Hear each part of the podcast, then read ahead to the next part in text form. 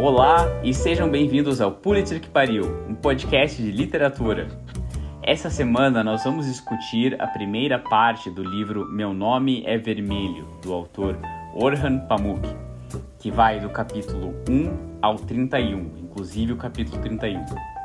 Para quem está nos ouvindo pela primeira vez, nós somos um podcast de clube de livro, então nós escolhemos um livro, obviamente, e lemos juntos é, escolhemos até um capítulo até ler e nós discutimos até onde vai. Então, a nossa recomendação é que ou você leia o livro junto com a gente, ou pelo menos esteja bem interessado no livro, porque nós vamos discutir o que acontece nesse livro. Espero que seja do seu gosto. Meu nome é Alan e estou aqui com o BG. Lobastê. Bom dia. Obrigado, Edu. E a última pessoa que está aqui comigo é a Ju. Oi, pessoal. O livro da semana é Meu Nome é Vermelho, do autor Orhan Pamuk. A pessoa que escolheu esse livro dessa rodada é a Iris, que não está conosco hoje. Então, quem vai fazer a introdução é a pessoa que está apaixonada pelo livro, amou o livro, achou incrível, achou o melhor livro que ela leu na vida. Essa pessoa é o Edu. O Edu adorou o livro, amor. Gente, é, é uma, uma, paixão pelo livro, que é uma coisa incrível de se ver. Então, Edu, vamos lá. Fala um pouco pra gente o que aconteceu até onde a gente leu no livro, que deu mais ou menos até metade do livro até agora. Edu, por favor. Então tá. É uma paixão. Meu coração é vermelho. Em homenagem. Eu cantaria, se eu soubesse cantar, eu cantaria. É, são 300 páginas, tá? Então eu vou precisar de uns 10 minutinhos, tá? Pra explicar tudo. Mentira. Então, basicamente, é um livro sobre um assassinato na Turquia, no Império Otomano, no século XVI. A gente então vai acompanhar aqui vários personagens envolvidos. A gente começa com o assassinato em si de um miniaturista, né, que são pessoas que fazem iluminuras, não pessoas que fazem maquetes. E esse miniaturista é morto por um colega artista. Eles estão trabalhando num livro secreto é, encomendado pelo sultão, que está sendo é, elaborado por um por esse cara que faz livros. Beleza? E para investigar a morte do, do miniaturista que, que foi encontrado dentro de um poço, ele ele acaba pedindo para o sobrinho dele, que acabou de chegar, retornar para a cidade depois de 12 anos, para investigar essa morte e para concluir e ajudar ele a concluir o livro. O sobrinho dele, o Black, o, como é que chama, por sinal em português, o Black? Negro. O negro, o Black seja, ele, ele então ele vai começar a ajudar o tio, esse, o tio dele, porque ele tem algumas intenções. É, não necessariamente, ele não tem necessariamente interesse nesse livro, apesar dele também ser um especialista em livros, em luminuras. Mas ele quer se casar com a filha do, do tio. Então é a prima, né? Agora que eu reparei. É, então a gente vai acompanhar, as, em parte, as investigações, menos investigações e mais as investidas do Black, na, do negro, na, na sobrinha. E vamos também ver o ponto de vista. Cada capítulo é o ponto de vista de um personagem. Então a gente vai ver pontos de vista do tio, pontos de vista do negro, ponto de vista da Shekuri, que é a, que é a, a filha, a, a prima que está sendo é, corteada. Como é que chama? Quando alguém é cortejo, cortejada. cortejada, isso aí. É, a perspectiva dos é, supostos, dos possíveis assassinos. E além disso, também a gente vê alguns capítulos que são é, as perspectivas de pinturas, de iluminuras, que, que dão a opinião dela sobre o contexto político do Império Otomano na época, sobre as opiniões é, sobre, sobre arte, sobre o que pode e o que não pode no, naquele contexto islâmico do século XVI. Então, basicamente a história ela não ela não avança em um ritmo muito intenso, não acontecem tantas coisas. Algumas pessoas assim com gostos mais infantis não, não gostam muito desse estilo. Brincadeira. É, que gratuito. É, realmente o livro assim, gratuito. Assim, Desnecessário, desnecessário. Gratuito não, né? Do nada. Eu tô defendendo o meu livro, que não é meu livro. Eu adotei. Nem é seu. Eu adotei, eu adotei. Volta, Iris. É. Enfim, e a gente vai então acompanhar basicamente esse, essas trocas, essas interações entre Shekuri e Negro, é, entre os miniaturistas, E o que culmina aqui na parte onde a gente está lendo no assassinato do tio também.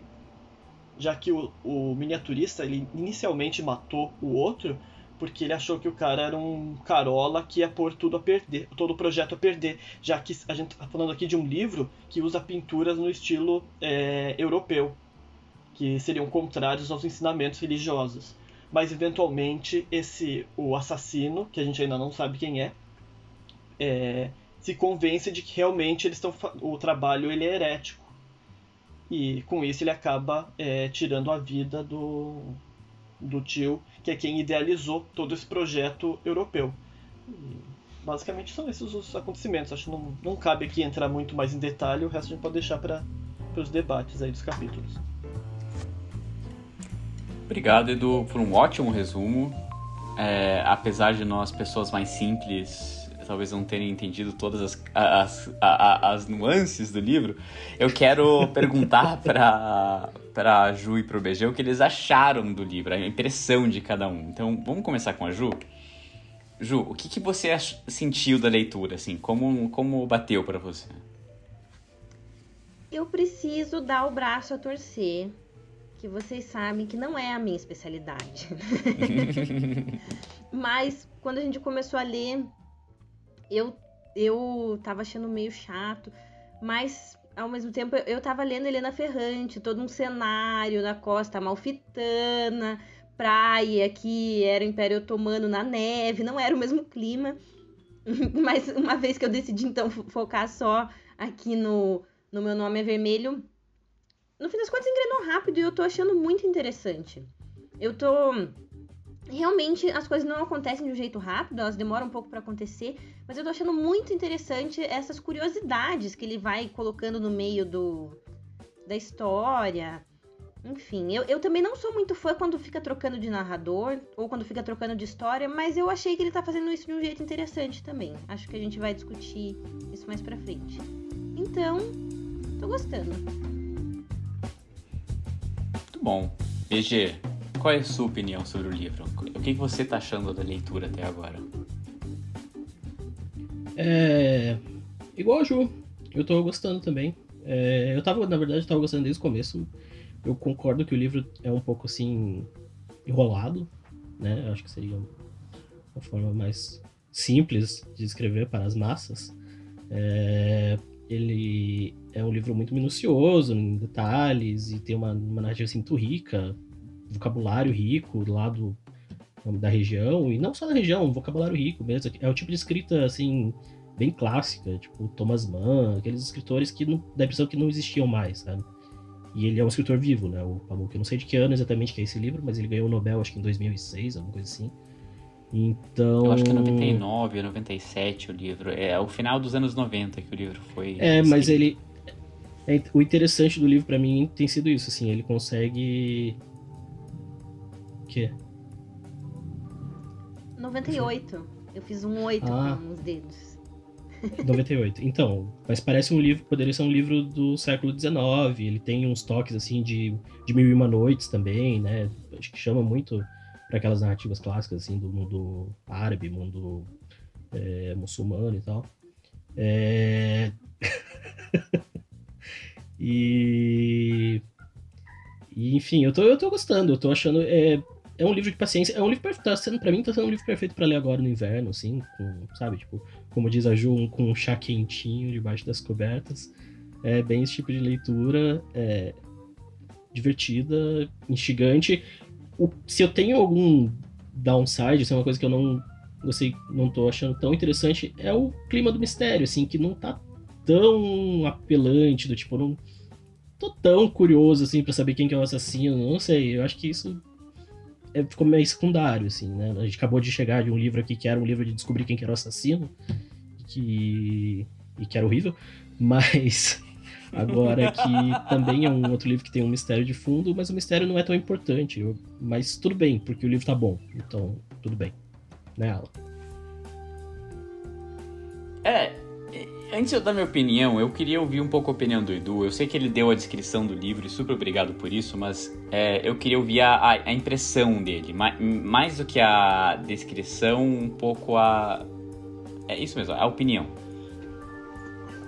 Então, eu tô gostando do livro, né? Não, não é segredo nenhum que eu tô gostando. E eu gosto dessa linguagem. Ele me lembra muito Humberto Eco. Para mim não tem. É... Inicialmente, pela descrição, eu achei que parecia. E quanto mais eu leio, eu continuo achando. E o nome, meu nome é vermelho, em nome da rosa. Não tem como não fazer esse paralelo. Eu acho que no prólogo até fala desse paralelo. No meu livro aqui ele fa fala que o livro é, é parecido, é, lembra muito o nome da rosa e lembra, porque ele pega então uma, digamos assim, o cerne da narrativa do mistério é, é contemporâneo, digamos assim, um mistério, um assassinato, mas a forma como ela é construída lembra o, as narrativas antigas, da mesma forma como o nome da Rosa tem um assassinato, mas ele é um livro ultra descritivo, é, ele mistura estilos. E eu acho super legal, porque a gente vai aprendendo bastante. Eu realmente eu, eu, eu entro na. Eu me sinto entrando no, no zeitgeist da época, digamos assim, no, no sentido de que eu começo a me sentir não ofendido, mas eu realmente eu, eu, eu entendo como eles podem estar revoltados com as pinturas que eles estão fazendo, porque ele descreve muito as histórias e os estilos. É, são duas coisas então que eu acho interessantes aqui, o que ele descreve muito o estilo de pintura da época e, o esti e, e como se pintava. Você escrever primeiro uma história e depois pintar essa história e como eles é, reverteram esses tanto o estilo de pintura é diferente, como eles estão pintando uma, um livro sem história. Então, não sei, eu acho que é muito interessante essa forma como ele mistura esse explicar o espírito da época com um mistério e ao mesmo tempo o contexto histórico. E eu acho que é isso que me fascinou bastante no livro, essa possibilidade de você é, sentir essa atmosfera interessante de época e de mistério, apesar de que o mistério demora um pouco para entrar no, nos eixos, mas quando entra é, é, você começa a se interessar mais. É, para já entrar um pouco na minha opinião, é, eu acho que tem livros que são divertidos. Eu acho que a tem livros que são, sabe, ficção boba, besta, você lê rapidinho, não, não tem muito trabalho intelectual envolvido. E tem livros que são um pouco mais lição de casa, que você está quase estudando um assunto novo enquanto você lê. Eu acho que Meu Nome é Vermelho cai um pouco mais na segunda categoria. Não é um livro ruim de modo algum, ele é, ele é super bem escrito, ele é bem construído, ele tem uma coisa para dizer, ele tem algo para dizer, tem um ponto de vista mesmo. Mas ele é pesado, assim, minha opinião foi um pouco. Ele é um livro pesado, um pouco mais denso. É, pessoalmente, eu acho que a arte do Império Otomano do século XVI não é exatamente meu assunto mais interessante do mundo. E eu acho que isso afetou um pouco o meu ponto de vista da leitura, inclusive. Então, eu achei um pouco enfadonho, mas é, ele ele pega, assim, ritmo. Chega um certo momento em que você começa a interessar de fato pelos personagens e pelo mundo, e pelos miniaturistas e iluminaristas, e pela competição entre a arte turca e a arte veneziana. E, e, e tem essa, essa, é, o elemento de suspense também. É, é, é exatamente isso. É uma mistura de histórico da arte turca medieval com o renascentista, eu acho que em tese seria um pouco renascentista esse período, com um suspense de assassinato no meio, né? Porque você tem um assassinato logo no começo do livro, o primeiro capítulo, um personagem é assassinado, e exatamente na metade onde a gente parou, tem um outro assassinato, e a gente não sabe exatamente quem foi. A gente tem uma noção pelo livro que foi um dos grandes mestres é, miniaturistas é, que, que são mencionados várias vezes ao longo do livro mas qual deles que foi a gente não sabe. Então tem um suspense. Eu não sei se eu estou exatamente cativado pelo suspense ainda. Eu acho que, como o BG falou, tanto faz quem matou. Eu, eu acho que não importa assim, exatamente qual foi a pessoa específica que matou, mas, mas a história pega depois de um ponto. Acho que pega um ritmo. Eu estava bem resistente ao livro no começo, mas eu devo admitir que o livro fica interessante. É um livro que eu estou interessado para ver como ele acaba agora. É, gente, eu, selecionei alguns pontos para a gente discutir, assim, é, nesse meio, meio tempo. E, e, e, a primeira coisa que eu achei interessante é exatamente o cenário. A Turquia é um país muito interessante, hoje em dia, mas também, inclusive, no passado, porque ela fica exatamente na, na ponte entre a Europa e a Ásia, e tem elementos do mundo árabe, mas não é árabe, e tem elementos do mundo europeu, mas também não é europeu, né? Fica esse país no meio de tudo, essa influência de culturas. E especialmente ver essa espécie de quase mundo que a gente associa ao árabe no cenário da neve, não é muito comum é, na literatura ou mesmo na, sabe, em histórias que a gente vê. Então eu queria ver a opinião de vocês o que eles acharam do cenário primeiro, sabe? Esse mundo turco na neve é, entre dois mundos. BG, o que, que você achou? Não, eu, eu tô bastante feliz que não tem tanta neve, porque eu tinha lido outro livro dele que se chama Neve, e aquele livro é, são 600 páginas sobre neve. E aí ficou é, um pouco cansativo, mas eu, eu concordo. O, o, ele explora muito essa posição geográfica e intelectual de escritor entre dois mundos. Eu acho que isso está no cerne da narrativa aqui, né? A gente está vendo dois estilos de pintura conflitando, um estilo. Eu acho que isso tem é muito metaficcional também, em muito sentido, sem querer entrar já em grandes teorias sobre significados do livro, mas o livro é bastante metaficcional, assim, no sentido de, pô, eu estou escrevendo um livro na Turquia, mas eu estou usando é, é, estilos de escrita que talvez sejam ocidentais, né? Esse negócio de usar vários pontos de vista de pessoas diferentes é uma técnica da literatura mais é, europeia ocidental. E, eu acho que tem, eu acho que ele tem vários conflitos assim, o escritor, o, o Pamuk de, de, de ser um escritor acho que é natural, né? Também como escritor brasileiro, assim, que quer fazer, que faz sucesso fora, que faz sucesso, que ganha o Nobel. Sabe, ele está escrevendo para o público de casa, mas ele está escrevendo às vezes sobre o público de casa, para pessoas de fora. É... Não sei, ele, ele, e, mas o que eu mais gostei, no final das contas, tirando toda essa parte blá blá blá aqui, é o quanto ele imerge, imerge gente, tá certo isso? Quanto ele joga a gente no, no, nos gostos, nos cheiros, sabe? É uma, é uma escrita, assim, muito tátil, muito é, palatável, é, é, eu não sei, é, é, meio sinestésico até. E aliás, o negócio das cores já meio que joga esse cara, né? É, é, realmente ele é um escritor que domina, como se ele dominasse os seis sentidos humanos, assim, e, e conseguisse colocar na, na, no papel ao mesmo tempo. E eu acho que isso é o maior mérito dele. para mim, é esse, essa narrativa gostosa de ler, assim. Você, não sei se todo mundo tá sentindo da mesma forma. Edu?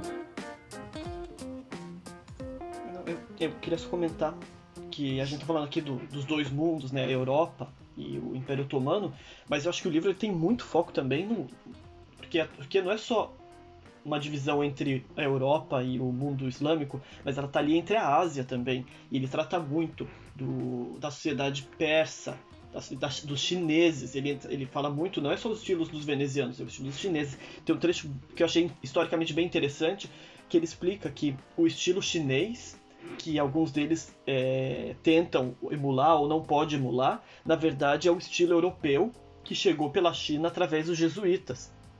Que se não me engano são os retratos, são alguns tipos de retratos, de tipos de rosto. Daí tem toda essa coisa de. É bem interessante, você vê então, é o. É ali, é uma, é uma coisa super cosmopolita.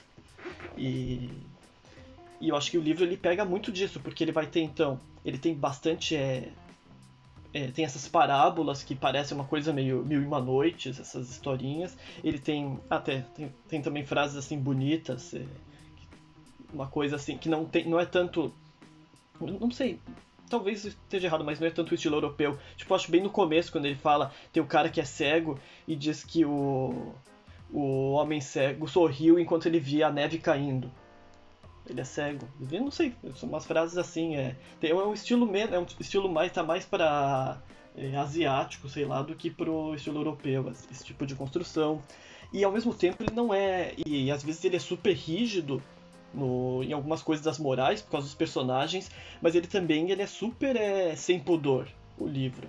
Fala bastante de das relações carnais, de como eles são atraídos a esses belos meninos, esses é, essa mulher. Eu não sei, é, ele realmente mistura muitos é, tipos de narrativas e ele pega um pouquinho emprestado aí de várias coisas que estão ali em volta daquela cosmopolitagem. Constantini... Constantinoplagem. É, eu acho que essa multiplicidade de pontos de vista, é, que é tão, eu acho que típico da Turquia, que é, é influenciado por várias culturas de uma vez só, se reflete um pouco na estrutura do livro, que tem em cada capítulo um, um narrador diferente, né? Então, é, logo, o primeiro capítulo é sobre o, o primeiro assassinado. Então, é, é tem algo interessante do livro que é isso. Todo capítulo tem o nome da pessoa que está narrando. E, e o, o próprio livro é Meu Nome é Vermelho. E, todo capítulo começa com isso, né? Então, o primeiro capítulo é Eu sou um cadáver. É, e assim vai. Eu sou é, eu sou aquele que será o assassino, eu sou uma árvore, eu sou a cor vermelha, eu sou uma moeda, eu sou o dinheiro, e, e, e assim vai, né? Essa estrutura é um, me parece um jeito do autor é, amarrar esses pontos de vista diferentes do livro, pontos de vista culturais diferentes num só, nessa história. O que vocês acharam da estrutura? é, adiantando o meu ponto de vista, eu achei bem legal, assim, porque você consegue ver várias coisas e quando eu disse que o livro é um pouco enfadonho, e eu admito que continuo achando isso, mas nunca é demais. Como os capítulos são relativamente curtos e você sempre muda para outro ponto de vista, você está sempre pulando entre histórias diferentes e, e, concepções de mundo diferentes. Mesmo que você veja o mesmo evento ou mesmo é, a, a mesma ocorrência mais ou menos, você vê ela de uma concepção diferente. Eu achei isso um elemento, talvez um pouco pós-moderno, num livro que parece ser um livro do século XIX mesmo. É, é eu gostei dessa mistura. O, o que, que você achou, Ju? Eu também gostei. E eu achei muito interessante e surpreendente, porque é uma estrutura que eu geralmente não gosto. Porque, não sei, me dá um pouco de preguiça, assim. Mas é, aí eu achei que ele fez várias coisas interessantes. Primeiro, essa coisa de nomear os capítulos com nomes iguais. Que eu tava desconfiada que talvez fosse ser uma coisa um pouco esquisita, mas é muito interessante, porque outros livros que, que fazem isso, às vezes querem usar outro artifício, que é o leitor ficar um pouco perdido no, nos narradores e se encontrar pelo contexto. E não é o que ele faz, ele já, ele já te. Depois que você é, sabe quem é quem, quando começa o capítulo você já está ambientado. E, e, e, e, é comum assim também, que essa estrutura ou seja assim, variando o ponto de vista de, de um narrador ou outro, ou então histórias paralelas que em algum momento vão se encontrar. E ele não faz uma coisa nem outra. Ele, ele, eu não me sinto jogada quando troca de capítulo, que é o que geralmente eu não gosto. Não me sinto perdida e pensar, ai que saco, deixa eu conectar tudo aqui de volta. Tá sempre tudo conectado e ele vai trocando os recursos também. Às vezes ele conta um ponto de vista e outro da mesma cena. Às vezes ele continua a mesma cena com narradores diferentes, mas é uma linha temporal contínua. Então eu tô achando muito interessante e gostoso de ler. Achei que não.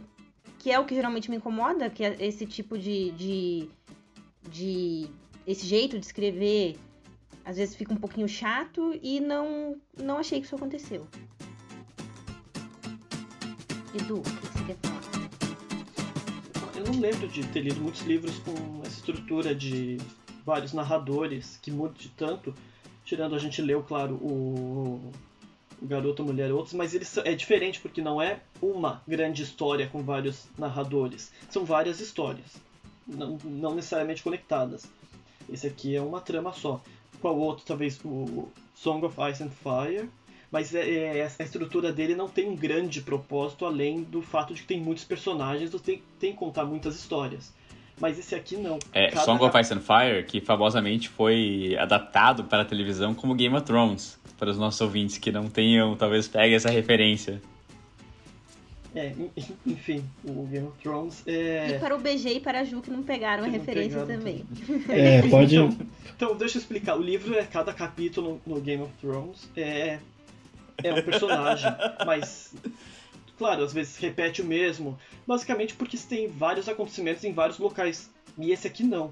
Você cada pessoa, cada capítulo se conecta com o anterior e com o capítulo posterior de uma forma às vezes perfeitamente conectado no tempo. Alguns são é, tem uma, um pequeno lapso, mas é, mas a estrutura tem um grande propósito porque você realmente tem várias perspectivas.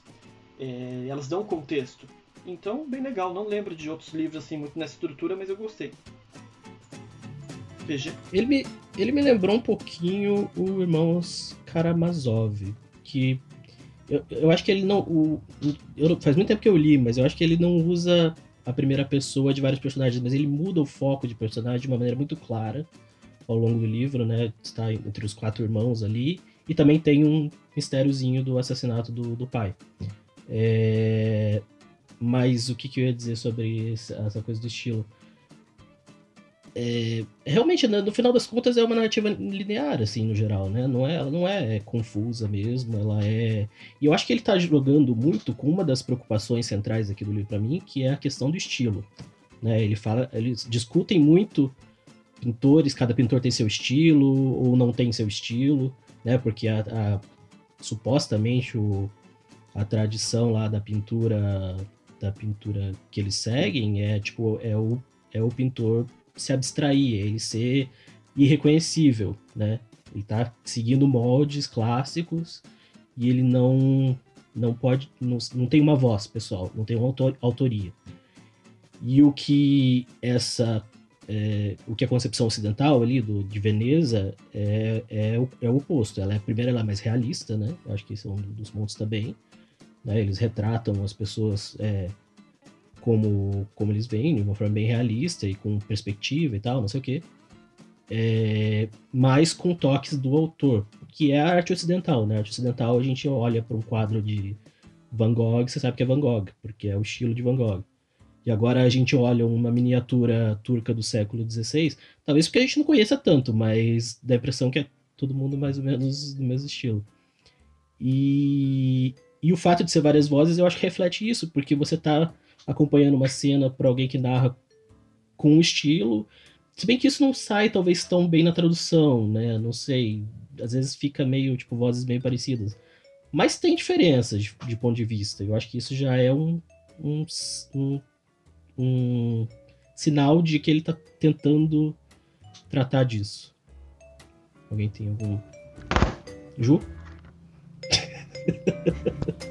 Sim, desculpa, eu arremessei meu celular, isso tá virando uma coisa clássica nos episódios.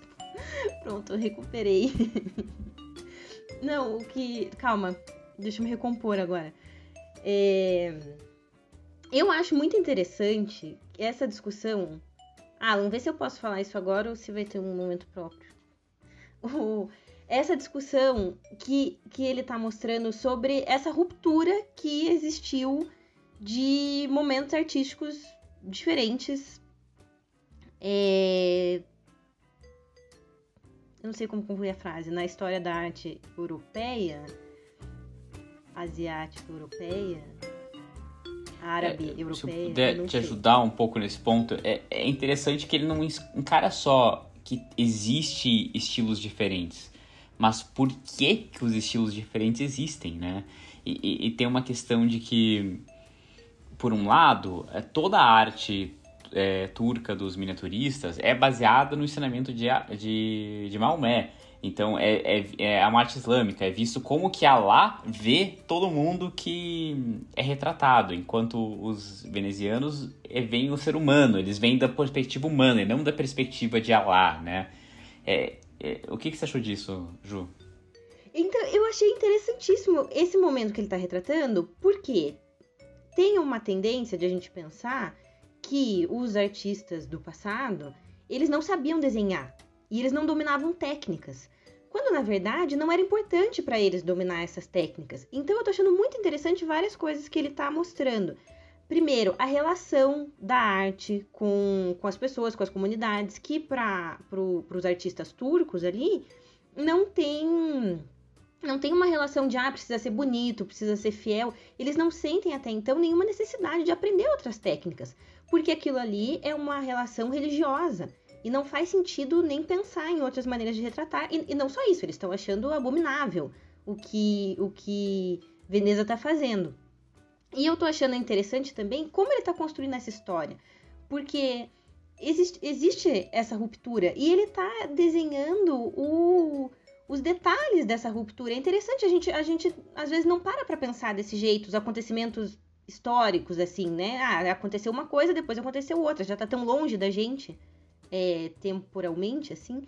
Então eu tô achando isso muito interessante. Eu tô. E, e eu tô ficando muito curiosa. Eu já fui procurar, todo mundo foi, né? Procurar como é que eram as iluminuras turcas.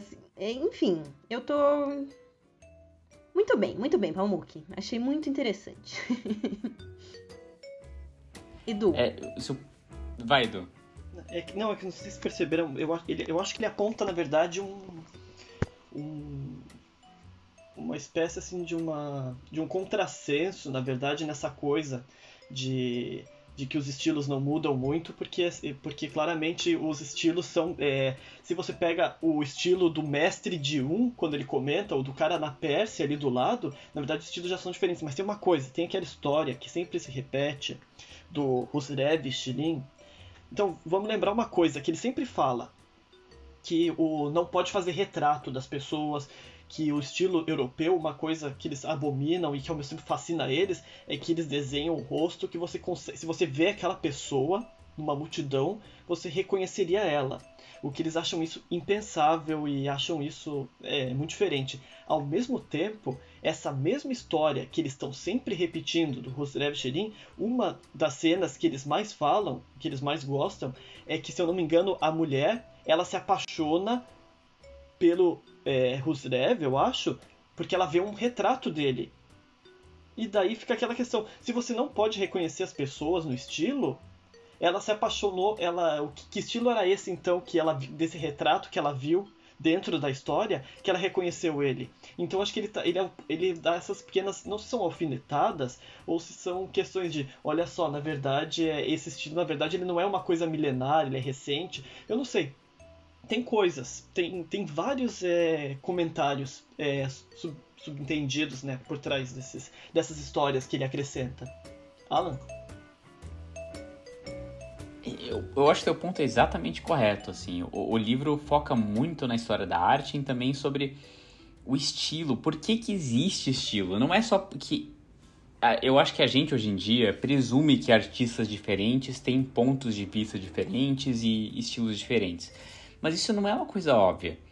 É pelo contrário, é, ele vai de um momento específico na história da arte turca em que os artistas começam a perceber que não existe perfeição. A, a perfeição não é uma coisa da arte única. É, os erros que os artistas fazem se tornam a arte, se tornam replicados, e os erros de um se tornam a espécie da arte específica daquele período. É, é muito curiosa essa relação deles. E eu acredito que isso se mistura, inclusive, com a história de assassinato no meio, no meio da trama, né? Porque no meio de tudo isso, no meio que a gente está vendo uma história, talvez um pouco, como eu disse, lição de casa sobre história da arte turca, tem um assassinato, tem pessoas morrendo. E a gente tem um assassino que matou uma pessoa no primeiro capítulo do livro, e mata a outra agora onde a gente parou. E, e, me parece, pode ser minha interpretação, mas eu acho que eu não sou o único, que ele vai matar mais pessoas. E o jeito dele matar, a arte de matar, por que, que ele mata e como ele mata, é um estilo de arte também. É essas especificidades de cada uma pessoa que faz uma forma de arte é repetida na história ao, longo de vários momentos. Seja na história de Husserl e Vichirin, que é mencionada inúmeras vezes ao longo do livro, e seja para outros momentos, né? São vários sultões que encomendam arte de artistas e os artistas ficam cegos e, e assim tem vários elementos repetidos ao longo do livro é, que acabam ao longo do tempo se tornando estilo é, é essa relação com o estilo eu achei muito interessante mas o, o que vocês acharam é, voltando para um específico, da história de suspense no meio. Oi, diga, BG. Acho que a Ju ia falar. Não, eu só ia dizer que não distribuem o, prêmio Nobel à toa, né? Às vezes distribuem. Às vezes distribuem. Acabaram com o meu momento. Tava tão legal. Não, mas nesse caso, ele, ele escreve bem. mesmo. É um autor profundo, é um autor profundo. Vai, esse prêmio eu acho que foi merecido, vou, vou admitir.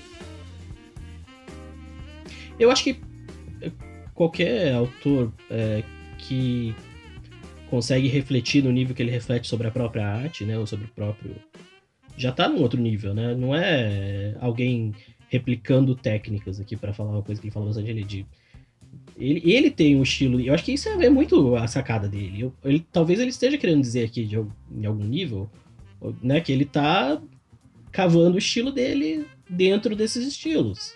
Do estilo do país dele, do estilo europeu. É isso que eu tava falando no começo. É... Mas sobre o ponto do Alan, que era, o que, que era mesmo? A trama do suspense, de assassinatos. Ah, a, sim. A, a contracapa do meu livro diz que é um suspense super empolgante. Pois é. Eu não sei se eu tô entendendo o suspense empolgante, tá? Mas eu queria ver de vocês. Tem uma trama de assassinato que a gente tem um assassino, que a gente não sabe quem é, que tá matando várias pessoas. Vocês estão cativados por essa trama de assassinato? Eu acho que. Não, é, tá lento, tá devagar. Eu acho que agora, no, no ponto que a gente parou, ele realmente é, atingiu um ápice ali. E. Mas. Duas coisas. Primeiro, o, o assassino é um artista. Eu acho que isso já é uma coisa bem interessante. Outra coisa que ele fala o tempo todo é que é, quando ele tá matando, ele se coloca fora de si, ele não tá. Sabe, tipo, tem toda. Que é o erro ali que você falou, sabe? Quando você sai do script, eu acho que é meio isso né, nesse assassinato do final aqui do, do tio, ele vai lá com a intenção, obviamente com a intenção de matar o tio, mas aí ao mesmo tempo, no último minuto, ele acha que ele não vai matar, aí a gente corta de perspectiva e a gente viu que ele matou. Sabe? Eu acho, eu acho isso bem. É o, aquele, aquela coisa que não é racional, que é o imponderável, assim, que você tá, tipo. Você tá seguindo um. Você tá seguindo um script que você mesmo imaginou ou não de que, que ia acontecer, e, mas no último segundo depende de um imponderável, se vai acontecer ou não. É, enfim, isso tem a ver com arte também, tem a ver com. Não sei, eu não, não sei fazer muita divagação sobre arte, mas eu acho. Dá a impressão que é muito sacado o livro, assim, não é nada aleatório, sabe? E é isso que, que, que é gostoso de ler um bom autor, é isso. É quando você percebe que tem. É, acho que é isso. Ju? É, vai, Ju. Eu, eu acho que eu tô gostando da trama, entendeu? Eu tô uma maratona aqui pra, pra chegar, pra alcançar, porque eu não tinha terminado a leitura a tempo. Então, não sei. Talvez isso tenha tornado diferente também. Mas antes o que eu tava curtindo era assim. Todas essas coisas, curiosidades, contexto histórico, toda a ambientação, isso era o que tava mais legal para mim. A história também, eu ficava curiosa para saber se o que, que vai ser do, do marido da Shekuri, se vai aparecer, se ela ia ter ou não um romance com o negro de novo. Mas o que eu tava mais curtindo era o, o eram as minúcias, assim, da história.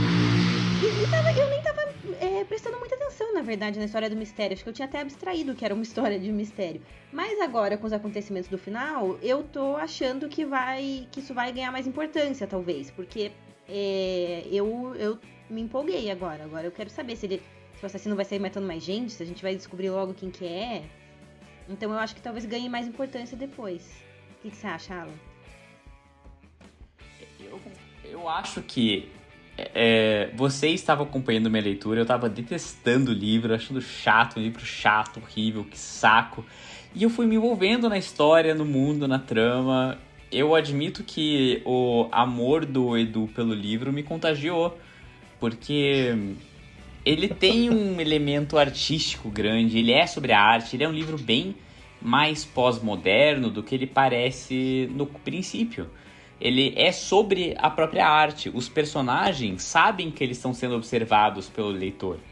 Eles sabem que eles vão ser julgados. Eles sabem que. Eles, é... eles se dirigem claramente ao leitor, né? É, é como se estivesse num, num tribunal, não sei, como se estivesse dando um depoimento. Aí você fala, cara, leitor, eu sei que você vai fazer isso aqui ali. Não sei. E, e, talvez eles dirijam a lá. É possível que tenha essa, essa visão de eles verem a um poder maior do que eles. Uh, o que, que, você acha, Ju? Não, e outra coisa sobre o estilo que é muito interessante também é essa coisa de que é, é um livro que tem algumas páginas que você poderia jurar que, que é, é um livro muito antigo. É, tem um estilo que parece um livro de muitos séculos.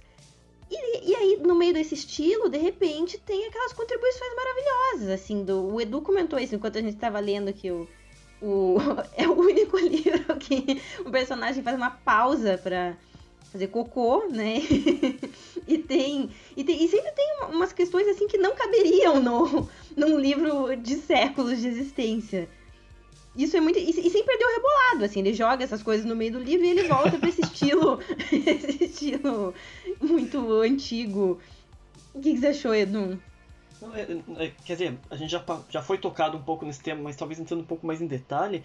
É, realmente eu acho que o livro ele é uma essa ele é um metacomentário sobre os próprios estilos de pintura, porque cada nem não é só cada capítulo, mas às vezes parágrafos parecem um estilo. Então tem partes da história que parecem uma iluminura. Você está vendo a coisa meio plana, meio de cima, sem ver ou ou vendo sem você não, não identifica tão bem os personagens. Daí de repente vem um capítulo que parece um porta-retrato mesmo. Daí você, ah, esse você entende o personagem.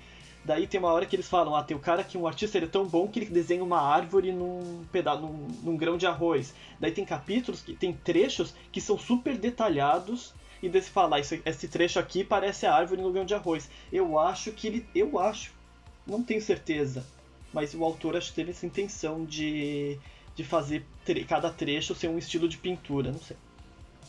Alan?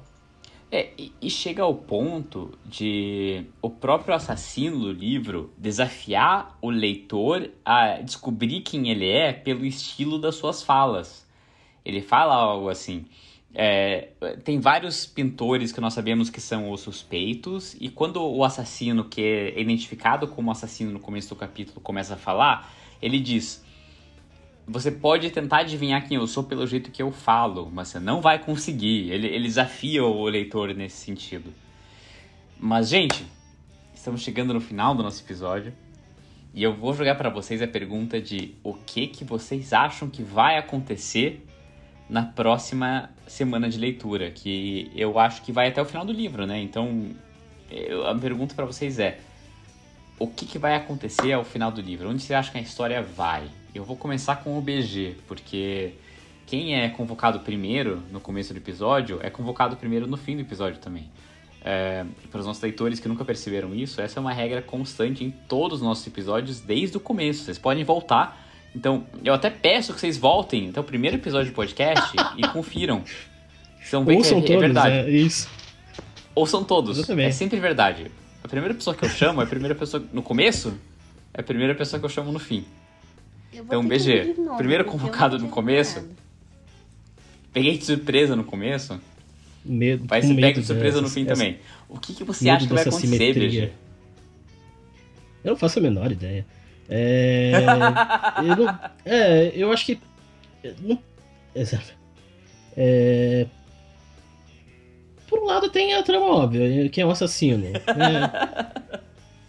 Mas isso é importante? É, né? É, é importante. É.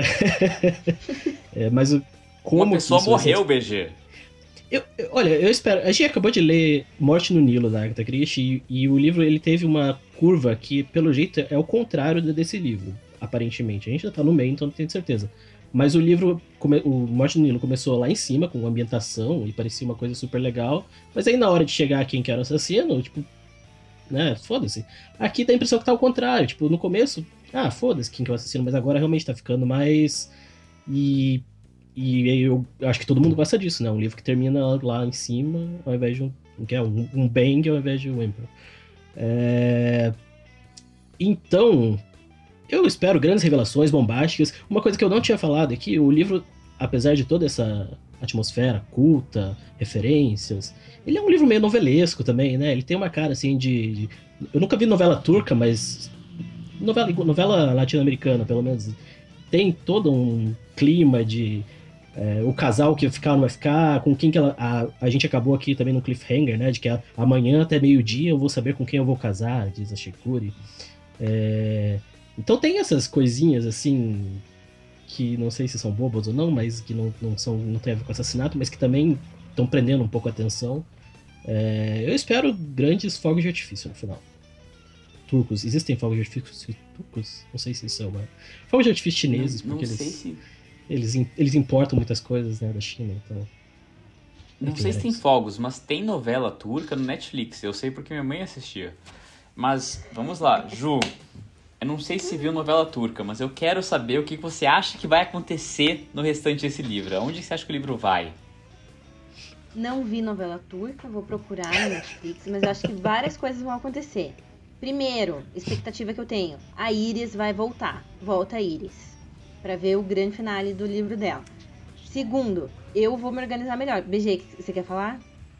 Não, eu, o comentário que eu tinha feito antes, a Iris é a nossa Shikuri. Ela está mais preocupada com quem que ela vai casar, como é que ela vai casar, do que em discutir as minúcias de quem é o autor de um assassinato, ou de quem que leu o livrinho, que tá escrevendo o livrinho ou não.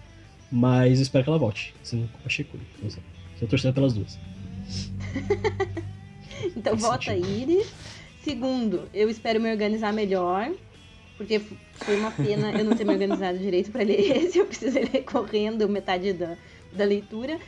E sobre o livro mesmo, eu acho que vai ter um desenvolvimento dessa coisa do, do, do assassino. Talvez das outras tramas também. Também numa lógica meio novelesca de que vai resolver todas as tramas. Mas eu, sinceramente, não tô nem aí para isso. Eu tô adorando a leitura página a página mesmo. Então a gente reclamou que era um livro enorme, mas no final das contas, por enquanto tá, tá legal. Isso não tá sendo um problema. É, Edu, o que, que, você acha que vai acontecer? E você é o que está mais envolvido na trama, então é, é, envolvido no sentido que você já leu além do que era para ler essa semana.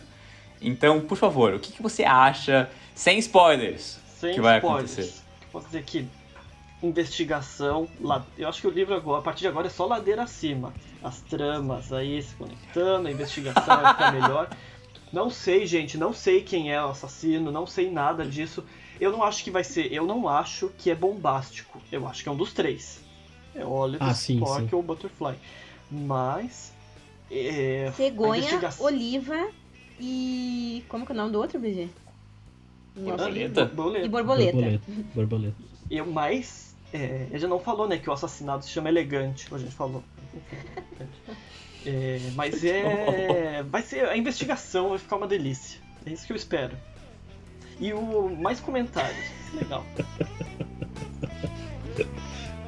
Olha, eu, eu acho que vai ser bombástico sim, e não vai ser nenhum dos três. Eu acho que vai ser a Shurek. Se vai ser mesmo, sei lá, não sei. Shekure. Nem tem Shekure. Não é Shurek, é Shekure. Eu acho que vai ser o Shrek. Eu acho que o Shrek vai aparecer na história e vai empurrar todo mundo e vai matar todos os personagens. Não, vai ser. Acho que, eu acho que é Shekure mesmo que é assassina. Essa é minha. Esse é meu, esse é meu palpite. Mas sei lá também. Tá um livro legal, tá interessante, tem bastante leitura pela frente. É. Caros ouvintes, nós estamos chegando ao final do episódio. Ah, no próximo episódio, nós vamos ler até o fim desse livro. Então, nós vamos ter resolvido o mistério. É, espero que tenham gostado. Sigam a gente no Instagram. É. Arroba Pulitzer que pariu. Eu acho que vocês chegaram. Assim, vocês estão vindo até agora. Eu acho que vocês sabem qual é o nosso. É, é Insta no Instagram. Assim, eu imagino que vocês tenham ouvido a gente. Mas se não ouvirem, arroba Pulitzer que pariu. Siga a gente lá, comente, diga o que você acha. Nós somos bem legais. A gente responde os comentários, a gente responde até as mensagens, porque a gente é bem legal assim. Mas é isso por hoje. Meu nome é Alan. Espero que vocês tenham gostado e nos vemos semana que vem. Tchau. Tchau. Tchau. Talvez, talvez seja duas semanas de intervalo. Pode ser quantas semanas vem. for. Vocês vão nos ouvir quando vocês quiserem. Ano que vem. Não saberemos. Não saberemos. Tchau. Nossa, quase saí aqui da. da. da, da coisa.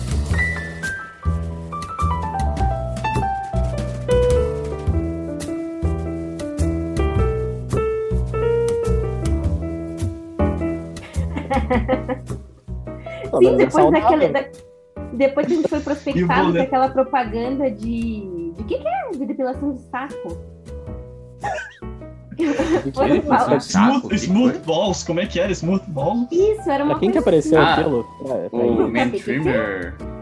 Falando assim, nós, nós vimos que vocês são um perfil ideal para fazer parceria com o nosso produto, que é um produto de, de- de depilação de saco. Por que, que a gente não fez? Eu não tenho saco. Vocês podem, se quiserem, conversar lá com o pessoal.